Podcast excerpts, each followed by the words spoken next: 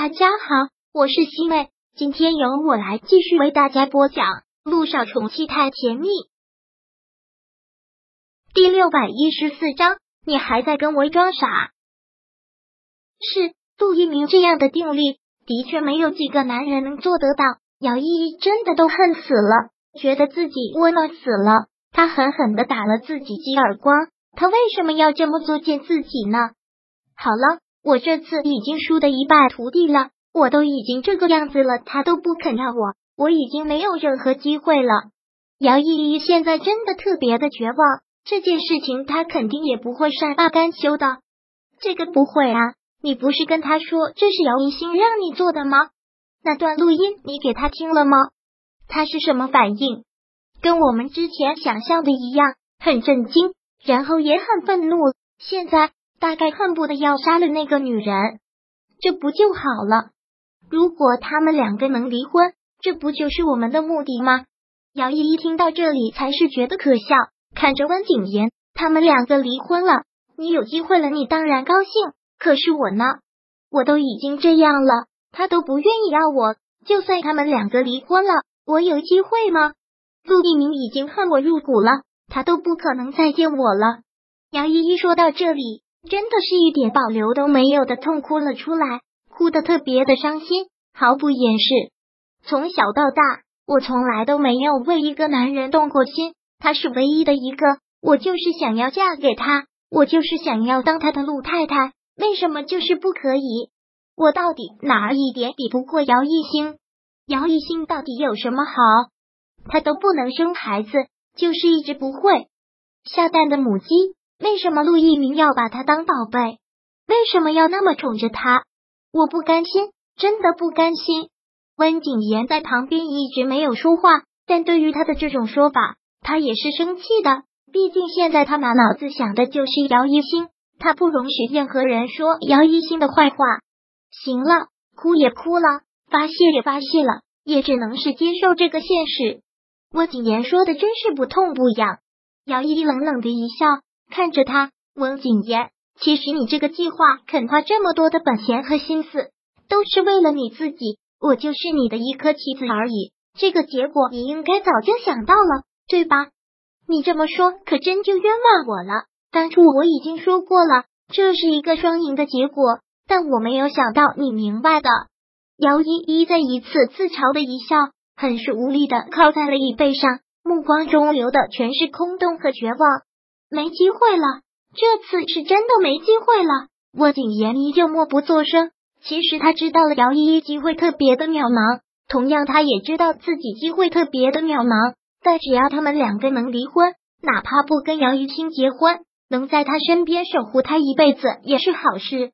陆一鸣这一晚上好像都没有缓过来，就是裹着一块浴巾，靠着墙坐在地板上，内心的那种痛心和愤怒。已然把整个房间都点燃，他紧紧的攥着拳头，仿佛都能听见自己滴血的声音。那个声音特别的讽刺，就是在肆无忌惮的嘲笑着自己的愚蠢。他那么宠爱的一个女人，用全身心去爱的女人，为什么会这样对待他？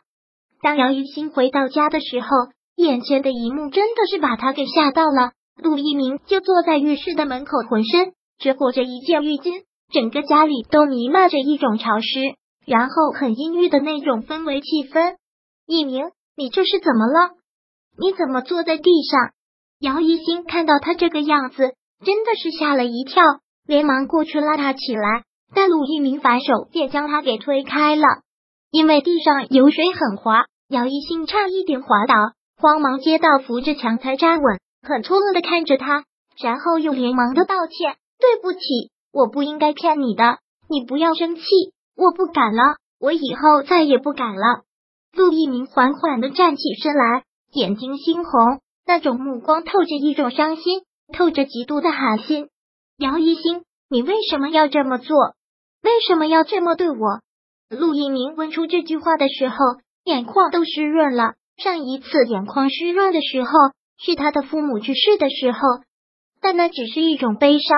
现在说不清楚的情绪，痛心，心在滴血。我一鸣，我真的不是有意要骗你的。我知道我这么做很愚蠢，但如果我跟你说的话，你肯定不会同意过去的，所以我只能是撒谎。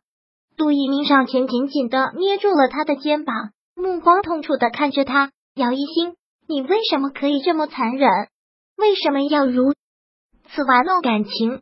我姚一星现在都有点不知道他在说什么了，很是错愕的看着他。一鸣，我知道我对你撒谎，你很生气，但我没有玩弄感情。我那么爱你，我怎么会玩弄感情呢？让姚依依进我们家，给我下药，上我的床，给我生孩子，你还要做什么？陆一鸣一想到这里，感觉愤怒的血管都要炸裂，把自己的丈夫拱手送给别的女人。姚一星，你是怎么想的？孩子比什么都重要是吗？比我们两个之间的感情都重要，对吗？什什么意思？姚一星听到这里完全是懵了。什么？姚依依上你的床？我不懂你在说什么。姚一星听到这里，才是觉得晴天霹雳。他又想到了姚依依给他打的那个电话，难道姚依依真的？怎么可能呢？这跟他又有什么关系？你还在这里装傻？陆一鸣现在真的是在气头上，脑子充了血。如果不是你，他怎么能进到我们家里来？在你撒谎出远门的时候，姚依依跑来我们家，说要给我生孩子过继给你，这都是巧合。陆一鸣真的可以不信，他相信姚一星不会做这种事情，但眼见为实，好像事实就摆在眼前。姚依依就罢了，他不相信姚依依，但姚一星之前真的说过这样的话。在孩子的这个问题上，姚一星也是没有理智的，他是没有正常人的那种逻辑思维的，就是想要一个孩子，不管用什么办法，都想要一个孩子的心情，完全病急乱投医的一种心情。第六百一十四章播讲完毕。想阅读电子书，请在微信搜索公众号“常会阅读”，回复数字四获取全文。感谢您的收听。